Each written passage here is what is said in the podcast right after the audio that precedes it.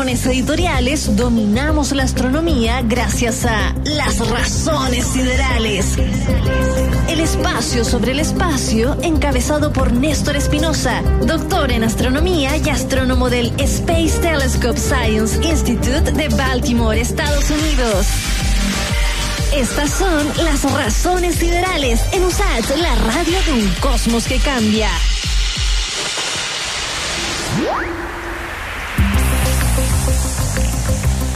Saludamos a la distancia a don Néstor Espinosa. ¿Cómo está Néstor? Don Freystock, ¿cómo estamos? ¿Todo bien por aquí? Oiga, tengo, no sabe nada. No sabe nada lo que ha crecido nuestro, nuestra sección del programa, Néstor. ¿Cuál es la siguiente? ¿Qué, qué viene ahora? ¿Tuvimos un hijo? Podría decirse, ¿eh? comunicacionalmente hablando. Porque estamos en, Spotify, Néstor, con razones siderales. Ah, ahí están nuestras conversaciones. Se puede buscar como razones siderales ¿ah? en el buscador de Spotify. Pucha, qué rico. Un saludo ahí para la gente que lo está escuchando por Spotify. Eh, que si no nos pillan, claro, los martes, ahora a las seis y media, nos pueden encontrar por Spotify todas las semanas por acá. Fantástico. Ya estamos avanzando en la tecnología. Con un satélite dando vueltas alrededor de la radio USACH. Así es. Oye, aquí todo bien. Cáchate que vengo saliendo de una tormenta que hubo por acá, eso sí tormenta así, esas tormentas. Bueno, usted contaba, ¿no? que allá en Baltimore está, hay como trópico, ¿no? Claro, pero era un huracán. Fue un huracán que venía y cuando, cuando los huracanes parten en, el mar, bueno, ahí, ahí que son huracanes, que básicamente porque la energía la toman de, del agua. Eh, cuando pasan a tierra se convierten en tormentas tropicales. Pero sí, pues fue un huracán que se transformó en tormenta tropical y llovió como loca toda la mañana. Así que estuvo interesante. Pero sobrevivimos. ¿Está debutando en las tormentas usted entonces? Claro, sí, esta fue la primera. Ya vamos bien hasta aquí. Hasta aquí vamos bien, dijo el pavo antes de entrar al horno. ¿Y cómo es? ¿Cómo una tormenta? ¿Mucho viento? ¿Mucha lluvia? ¿Qué, ¿Qué se diferencia de una lluvia valdiviana, por ejemplo? Es muy similar. Llueve de lado, claro, justamente. Eh, nosotros entramos, por ejemplo, las cosas, teníamos, teníamos como una terracita afuera, entramos las cosas porque se iba a salir volando el, el el, digamos, el, el, tapasol que teníamos, así que eh, hay que tener cuidado nomás. Y se me inundó un poquito el basement, pero todo bien. Ah, sí, le entró agua al bote, ¿cómo se dice? Al, le entró, agua al bote, justamente, sí. Pero la, la Agua al subterráneo. Así es, sí. No, pero todo bien. Hoy, eh, así que tenemos, bien, vamos a hablar al tiro entonces para el Spotify. Estamos eh, saliendo en directo, pero como usted lo dijo, después quedamos alojados a, lo largo del universo en nuestro nuevo Spotify de Razones Siderales. ¿Con qué vamos a empezar? ¿Qué, ¿Con qué vamos a empezar alojando ahí en ese Spotify, don Néstor Espinosa? Vea, hoy día lo, que ya la está llevando en, estos últimos, lo que estuvo llevándolo estos últimos días, eh, es el lanzamiento de la misión Persevere, Perseverance, perdón, eh, de la NASA. Eh, que es una misión, es un rover nuevo que se lanzó hacia Marte. O sea, se lanzó ahora el 30 de julio, salió volando eh, desde la Tierra. Y eh, estaría llegando por allá el 18 de febrero para, del 2021, porque ahí para los marcianos que nos estén escuchando, y le den una buena recibida al Perseverance. Oye, igual se demora poco. Sí, o sea, son del orden, claro, de siete meses. Eh, el viaje para allá y justamente el, viaje, o sea, el, timing, digamos, eh, del lanzamiento está medido de tal manera de que ese sea el caso, porque si, esperáis seis meses más o un poco más de tiempo, eh, quedáis muy lejos de Marte, tenéis que hacer como el doble del camino, básicamente. Eh, pero justamente esta era la ventana de, tiempo en la que tenía que lanzarse para que llegara en una escala de tiempo razonable. de hecho, si por alguna razón suponte que, no sé, no se lanzara por cosas de clima, eh, la ventana era agosto y si no se lanzaba en agosto ya tenía que esperar el otro año, básicamente. Así que ah, tuvieron buena suerte ahí la NASA para lanzarlo. Y este rover es, una cuestión, es otro nivel, así como... Ah, ¿ah? No sé. Eh, eh, o sea, nosotros hemos escuchado, bueno, yo durante toda mi vida, una de las cosas que siempre me ha emocionado harto cuando veo en la tele, es como, claro, los rovers de la NASA, digamos, del Pathfinder para adelante, del Curiosity, que todavía están dando vueltas por ahí, pero el, el, el, el Perseverance es, es, otro nivel, es otro nivel, de verdad que es otro nivel. Eh, pues tú, eh, bueno, tienes eh, seis instrumentos adentro, pero hay algunas cosas demasiado choras que, que, me gustaría tocar. Obviamente no podemos tocar en todos los instrumentos y que hacer cada cosa, pero Eh, por ejemplo, una de las cosas muy, muy interesantes para nosotros aquí para la radio o para el Spotify eh, que están escuchando es que el Perseverance, por ejemplo, va a ser el primer eh, bueno, el primer, la primera sonda que aterriza en, en, Marte, que va a tener micrófonos, mira tú, vaya a poder escuchar, imagínate sentarte una tarde a escuchar oh. qué, está, qué es, cómo es estar sentado en Marte. Quizás qué va a decir, ¿eh? Na, na, na, na, na, na, na. los marcianos van a empezar a cantar ahí, te van a tener un carrete. Nos vamos a enterar por aquí. Pero sí, o sea, e, esta es una de las cosas, claro, que es, interesante desde el punto de vista eh, científico también. Hay, hay, hartos datos que tú puedes extraer del sonido, hay harta información que tú puedes extraer del sonido. Néstor, Pero... Néstor disculpe, una pregunta que usted como experto en atmósferas también, eh, ¿qué, ¿qué, se puede escuchar al no haber una atmósfera como la, la que tenemos en la Tierra, más diáfana? Bueno, ese es el punto, que eh, el punto es que la atmósfera de Marte es, mucho menos densa, es que es como el 1% de la atmósfera acá en la Tierra. Eh, y por tanto, el sonido tiene como un el sonido se, tiene como un mayor problema, digamos, para, para, transmitirse, porque hay menos particulitas que se pueden, pueden vibrar juntitas. De hecho, eso es el sonido, ¿cierto? El sonido es simplemente una variación de la densidad y la presión del aire. Eh, y eso uno lo interpreta como sonido. Eh, como acá hay menos aire, hay menos posibilidad para que esto suceda, pero igual hay ruido ahí. Ahora, yo te podría quizás, uno podría hacer simulaciones de cómo sería, por ejemplo, estar conversando, tener esta conversación que estamos teniendo nosotros eh, en Marte, pero otra cosa es con guitarra, dicen, otra cosa es ir, digamos, y grabarla. Y eso es justamente lo que guitarra, hace Claro, el Perseverance podría llevarse una guitarra justamente. Ya, ya perdimos la oportunidad. Era una buena idea, Fred, ¿viste? Pero nos perdimos el lanzamiento. Deberíamos haber mandado un espía ahí que metiera una guitarra en, el cohete. eh, no sé. Eh, pero bueno. Oiga, estoy, eh, estoy, viendo la imagen acá del, del, bicharraco que mandaron el Perseverance y es, a todo nivel, ¿eh? tiene hasta un helicóptero por oh. primera vez. Eso es lo más eso es lo otro que te quería contar. Tiene un helicóptero, Fred. Un helicóptero en Marte, ¿de cachai? ¿Qué, qué significa eso? qué notable. Es la primera vez, de hecho, es la primera vez en la que se va a hacer algún tipo de vuelo eh, eh, de este tipo, digamos, de que tocáis suelo, voláis y volví a tocar suelo, eh, en otro planeta. Esto va a ser la primera vez. Esto, esto es como, no sé, pues, inicialmente aquí en la Tierra, los primeros pasos para construir los aviones, ¿cachai? El primer vuelo fue extremadamente importante. Bueno, esto es el primer, va a ser el primer vuelo en Marte. Eh, y este ah, helicóptero que se llama Ingenuity, como el, ingenuidad, eh, justamente va a ser, está, está lanzado para hacer test de vuelo. La gracia es que con la información y con los datos que, que se van a obtener con el Ingenuity, eh, que insisto va pegado al Perseverance, con los datos que se van a tomar de ahí, nosotros vamos a aprender básicamente cómo volar en Marte, cómo, cómo funciona la atmósfera, cómo se mueve, cuán turbulenta es. porque imagínate, o sea, un, un dilema es justamente el hecho de que tenéis eh, distinta atmósfera, como recién estábamos hablando. Eh, ese es un detalle. Pero el otro detalle es que también tenía el hecho de que la gravedad en Marte es distinta. Claro. Eh, no es la misma que en la Tierra. la gravedad en Marte es como un tercio más o menos, un poquito más de un tercio de la gravedad en la Tierra. Entonces es distinto en todo nivel hacer volar algo en Marte. Tenéis una atmósfera que no es la misma y eso afecta el, vuelo mismo. Y tenéis gravedad que no es la misma. Entonces, eh, estas pruebas de vuelo van a ser fantásticas y de hecho creo que tienen eh, una escala de tiempo como de 30 días en la que van a hacer todos los tests con el helicóptero.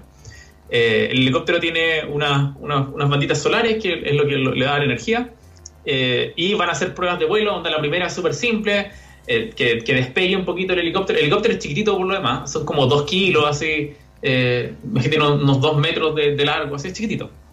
Eh, y claro, los primeros test de vuelo van a ser bien simples, como simplemente despegar los pies del suelo, que el helicóptero chiquitito vuele, bajar y después hacer eh, incrementalmente más difícil. Eh, digamos, ya eventualmente se va a pegar un vuelo así, se va a perder. Se lo va a robar algún marciano ahí. hay que tener cuidado con los marcianos. Yo no, los conocemos. no empezar a hacer, no se ponga. ¿Cómo sería un racismo interplanetario? Eso, exo, claro. Exoxenofobia. claro. Sí, claro. Bueno. ¿Qué pasa si nosotros, por ejemplo, vamos a echar la talla a Marte? Supongamos, ¿no? Eh, eh, ahí, como no como no hay mucha mucha atmósfera y como no hay mucha, como usted dice, gravedad comparada con la Tierra, entonces uno, uno podría dar saltos de 10 metros, así o no? todo un atlético. Claro, sería mucho más fácil dar, saltar ahí, darse vuelta, hacerte un. Podría ser una acróbata ya, Freestock. Si no te resulta okay. hace que en la Tierra te pudiera Marte. Ya. Pero tenía el problema, obviamente, de que Marte, como una atmósfera, primero tiene una atmósfera que un 1% de la Tierra más o menos en, masa. El otro problema de la atmósfera de Marte es que no tenía oxígeno. Así que si intenté respirar en Marte, te va a ir para el patio de los callados. Sonaste. Sonaste, sí. Entonces, el clima? ¿Cómo, ¿Cómo está el clima a propósito de huracanes? ¿En dónde? ¿En Marte o acá? En Marte, sí. no, en Marte por ahora está súper, e, esa es la gracia, de que, eh, o sea, eh, justamente timearon también, hicieron el timing de que cuando llegue Perseverance el clima esté más o menos bien, porque tú sabes que Marte, una de las cosas terribles y complicadas que tiene Marte es que realmente tiene tormentas de, de, polvo, de, arena, digámoslo así, que a veces hacen que no se vea nada de la superficie del planeta, donde pueden cubrir una gran parte, oh. incluso casi todo el planeta, eh, en tormentas bien grandes. Entonces, claro, hay que tener harto cuidado con eso. Pero, bueno, ya que preguntáis del clima, otra de las cosas que tiene el Perseverance a bordo es que tiene justamente una estación de clima. Eh, así, tal cual como tenemos estas estaciones de clima acá en la Tierra. Bueno, vaya a poder saber exactamente tu pregunta. Oye, ¿cómo está la temperatura en Marte ahora? Eh, vaya a ir a ver ahí al Perseverance de la NASA. Ah, está calentito. Y salgan las patitas al sol. Oye, ¿cómo se llama el, Curiosity? Curiosity se llama el otro que está allá, ¿verdad? Sí. Ya, que la semana pasada, o hace un par de semanas máximo, mandaron, yo creo que a raíz de esto, ¿no? Mandaron una foto del Curiosity de la superficie de Marte, que son las más importantes que se han mandado. Pero era increíble. Ahora, eh, nada, San Pedro Atacama no tiene nada que envidiarle, ¿eh? Justamente, sí. yo me acuerdo de las vistas también y son, son hermosas, porque claro, te hace, te hace, ese recordatorio de, para la gente que ha estado eh, en el norte, en la parte más desértica del, del norte, es muy similar donde el, Valle de la Luna eh, es muy, muy similar, es como estar caminando por ahí en, esas dunas eh, de por allá. Yo, o sea, me acuerdo de la vista y haber pensado el tiro del Valle de la Luna. Eh, es notable, muy, muy notable. Ahora, esa es la otra cosa interesante que tiene el, el Perseverance, el Perseverance, sorry. me da por darle Perseverance porque el, Twitter handle, como el, nombre de Twitter de la misión es NASA Persevere, pero la misión se llama Perseverance. entonces me confundo. El Perseverance, la otra cosa que nos tiene, pasa. es que tiene un. ¿Cómo? Que a todos nos pasa, nos confundimos con la NASA, con el tweet de la NASA. Bueno, es que la NASA, entonces se ponen, se ponen medio pesados de repente. Eh, una de las cosas interesantes que tiene, obviamente, el, el, Perseverance es eh, una cama, una, cámara, perdón, eh, una cámara como a, todo cachete, como quien dijera, alta resolución, que también nos va, nos va a permitir tener fotos así de este tipo que nos, nos llegó el Curiosity, incluso mejorada. Eh, en el sentido de poder ver estos paisajes preciosos que nos permite ver eh, Marte eh, al respecto. Una de las cosas brígidas que tiene el Perseverance, y, eso es lo que te quería comentar delante, es que recién estábamos hablando de que la atmósfera de Marte es, bien, primero, distinta en, términos de masa de la de la Tierra, pero también en composición. la atmósfera de Marte es casi toda dióxido de carbono. Y como muchos sabemos, el dióxido de carbono no es tan bueno para la vida. De hecho, si tú respiras dióxido de carbono, te, también, al patio callados inmediatamente. Entonces, una de las cosas que se ha planeado por mucho tiempo, y yo me acuerdo de haber escuchado esta onda cuando chico, me acuerdo que en la tele alguien dijo una vez como, sí, bueno, eventualmente en el futuro, cuando la tecnología avance, vamos a poder convertir ese dióxido de carbono en oxígeno. Yo me acuerdo de haber preguntado en el colegio a los profes, oye, ¿cómo se hace eso? Y nadie cachaba nada, como, no, eso usted no se puede hacer ahora, como eso es tecnología de más, más, futuro, así como, como igual como antes en los otros, en los otros podcasts y en las otras versiones de conversaciones de la radio que hemos tenido, cuando nos hablamos, por ejemplo, de viaje entre estrellas, nosotros decimos no, bueno, eso es como tecnología que ya viene más futuro, pero por todavía no. Mm. Bueno, el Perseverance va a tener eh, un, un, instrumento que se llama el, el MOXIE, eh, que es el Marks Oxygen in Situ Resource Utilization Experiment, que mm. en palabra chilena, es un convertor de dióxido de carbono a oxígeno. Así de simple. Mira. Y tiene, claro, es, un sistema bien chiquitito, es del orden, digamos, si extendís tus dos manos, es, más o menos de ese porte, es bien chico, en el que eh, es, un, es un elemento que básicamente respira similar a como respiran las plantas. O sea, toma el dióxido de carbono, lo convierte en oxígeno y lo, y lo libera. Así de simple. Y esa tecnología ya está, ya está aquí, ya llegó, ¿cachai? Como estamos en el futuro, como si pudiéramos volver al pasado del Néstor pequeño y le diríamos, con loco, esto va a suceder cuando tú seas grande. Eh, esto es ahora. En 2020 va, a existir esa cuestión. Claro, esa cuestión va a existir y el 2021 va a llegar a Marte y lo vamos a probar. roca. Brigio. bueno, el, es, un, es un proceso eh, no tan fácil el cómo convertir esto. Es todo un proceso electroquímico que está dentro de esta maquinita. Pero justamente este va a ser el primer test, que es el primer test que se va a hacer al respecto de hacer esta conversión, digamos, in situ en Marte, de hacer esta conversión de dióxido de carbono a oxígeno. Y esto va a setear, esto, esto va a definir cómo lo van a hacer los astronautas en el futuro cuando lleguen a Marte. O sea, recordemos que el plan, sobre todo de la NASA, eh, eh, eventualmente llegar a Marte, digamos, con gente, con personas. Eh, que es bien difícil porque es como un viaje usualmente, probablemente no retorno el primero. Pero uno de los grandes problemas justamente es que no podéis llevar oxígeno acá para allá. simplemente no se puede porque la cantidad de oxígeno que uno respira guardarla para hacer un viaje, no sé, de seis meses, un año o varios años, es, imposible. O sea, no, no podí llevar esa cantidad de masa para allá. Entonces necesitáis convertirla allá. Y esta maquinita nos va a permitir hacer el primer experimento con respecto a eso. Esto va a ser como, insisto, un pequeño paso para el Perseverance, pero un gran paso para la humanidad porque nos va a permitir entender, primero, cuánto oxígeno se puede convertir, cuán eficiente es, cuánto rato puede vivir esta maquinita, ¿cachai? Como cuánto hay que, cuántas hay que llevar cuando los astronautas se las lleven, ¿cachai? Etcétera.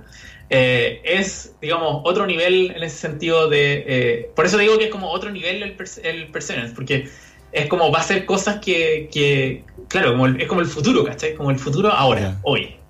Tiene mucha más herramienta entonces que las anteriores misiones, o sea, puede descubrir más cosas. Eh, y la famosa, el famoso sueño de la vida en Marte, ¿podría ser también parte de esta misión? justamente, esta es una de las partes como principales del Perseverance y es como, es, con lo que le han tratado de dar, o sea, todo lo que te he dicho hasta ahora es muy bacán, es muy interesante, pero ninguna de estas cosas que te acabo de mencionar es lo que han, le han dado con bombo y platillos por la misión. Lo que le han dado con bombo y platillos es justamente la pregunta que tú haces, como la vida, como ¿puede el Perseverance llegar a descubrir vida o no? Una de las cosas que va a hacer el Perseverance, que es muy importante, va a eh, extraer, digamos, pedazos de roca directamente de eh, a donde va a aterrizar eh, es como un lugar idóneo para, que hayan como vías fosilizadas, por así decirlo. No son fósiles en verdad, porque lo que están buscando eh, en, los pedacitos de roca son, se le llaman biosignators, que en este minuto no me puedo acordar cómo hacer la traducción, pero es como señales de vida o, o, como elementos que pueden haber sido de vida en algún momento en el pasado. Cuando tú ponías una bacteria, cuando tú ponías algún, cualquier tipo de forma de vida en una roquita, esa forma de vida va a transformar parte de su química, la va la va a impregnar, por así decirlo, en estas piedritas. Y ese, esa, esa, eh, ese químico impregnado en estos pedazos de roca quedan ahí para siempre, básicamente. No hay forma de cambiarlo, es muy difícil cambiarlo. Bueno, el Perseverance tiene un montón de instrumentos que, nos, que le van a permitir hacer estos análisis detallados en estos pedacitos de roca para buscar estos, estos rastros que dejó la vida en esta roca. Entonces, en verdad, va a permitir decir si es que en esa roca hubo vida en el pasado o no. Esa es una de las grandes preguntas, porque no sabemos, o sea, sabemos cómo está Marte hoy. Nosotros sabemos hoy que Marte es un mal lugar para ir a vivir, no se vayan de vacaciones a Marte porque básicamente no tiene atmósfera, eh, y no tiene atmósfera justamente porque no tiene un campo magnético que la proteja de toda la radiación que llega del, Sol, y eso hace que toda la atmósfera salga más o menos volando. Eh, pero en algún momento puede que haya habido vida en el pasado, puede que haya, haya habido, eh, bueno, ahora eh, usualmente se cree, se cree que puede haber habido agua, pero aún no, no, hay, no hay evidencia como, digamos, sólida de eso. Hay como algunas posibilidades. Pero insisto, en el pasado puede que haya habido, puede que haya habido agua en, gran parte de Marte o hielo en gran parte de Marte, y eso puede haber dado, puede haber dado pie a la vida. Entonces, el Perseverance va a responder justamente esa pregunta, si hubo vida en el pasado o no. Dime, Freystock. ¿cómo, eligen eh, los científicos no dónde tiene que aterrizar, por ejemplo, este, este vehículo? Estamos hablando de un planeta que es la mitad del porte de la Tierra, o sea, no, no es chico como para elegir un, lugar puntual donde comenzar estas investigaciones. Justamente, eh, una, una de los detalles bien importantes justamente tiene que ver con cuáles son los objetivos científicos de, eh, de, la misión. En este caso, por ejemplo, uno de los objetivos principales es el que te acabo de decir, como buscar, tratar de buscar señales de vida en estas rocas eh, que pueden haber tenido esta, estos, elementos, eh, o sea, estos seres vivos en ellas, o, que estos seres vivos hayan tocado. Entonces, si estáis buscando eso, tenéis que buscar primero un lugar en donde tú creas, por ejemplo, que puede haber habido estos ríos de agua, ponte tú. O, o, un lugar que esté suficientemente no tan elevado como para que cualquier forma de vida haya sido difícil que llegara arriba, y tampoco como escondido de manera de que el rover se, se pierda. Entonces, justamente toman como el promedio de todo esto, eh, usando todas estas visiones que están orbitando alrededor de Marte, toman como varias imágenes, traquean bien la geología del, planeta y dicen como este lugar es como el preciso para justamente cumplir los objetivos científicos eh, que la misión definió como los más importantes. Y esta, este, este lugar en donde va a aterrizar eh, la, misión está justamente para, hecho, para eso, digamos. está justamente hecha o está justamente decidida para eh, maximizar el retorno científico de la misión. Qué interesante. ¿Cuándo dijo usted que ya podían estar las primeras imágenes después del aterrizaje? Eh, bueno, la predicción es que llega el 18 de febrero eh, del 2021, el próximo año. Así que yo creo que las primeras imágenes estarían llegando como dentro de ese mes, digamos, o, dentro de esas primeras semanas. Depende mucho de cuáles sean los planes de comisionamiento del, instrumento. No, no, es tan, no es tan fácil. Y lo otro, muy importante a tomar en cuenta, es que el aterrizaje en Marte es súper complicado. Hay, un título que se dice Los siete minutos del terror, que son los siete minutos que se demora desde que entra la atmósfera hasta que eh, cae en la superficie. Ahí muchas misiones han, salido mal, muchas misiones se han destruido en esa caída. Eh, la NASA tiene un buen récord poniendo misiones en el suelo, pero hay que estar muy atento a esos momentos finales del aterrizaje. Así que el mismo 18 de febrero vamos a ver cómo anduvo todo. Así que atentos. Anotarlo ahí en el calendario. al haber poca atmósfera puede ser muy brusco entonces justamente es muy difícil hacer el aterrizaje, o sea, es todo un desafío ingenieril. Eh, tenéis menos atmósfera, tenéis una gravedad que no conoces muy bien. Eh, por ejemplo, eh, cuando aterrizó el Curiosity, la velocidad a la que cayó no fue exactamente la que habían predicho. Y eso tiene que ver con que la gravedad, como en todos los planetas, también pasa ser la Tierra, depende de dónde estáis parado. por ejemplo, la, gravedad que tú estás sintiendo, que es levemente distinta a la que yo estoy sintiendo ahora, porque la gravedad varía un poquito levemente dependiendo de dónde estáis en la Tierra. Lo mismo pasa en Marte y esos cálculos, esas diferencias en cálculos de repente te dan diferencias en velocidad final eh, eh, grandes, digamos, grandes para los efectos que son poner un objeto en la atmósfera y que caiga y aterrice bien en el suelo.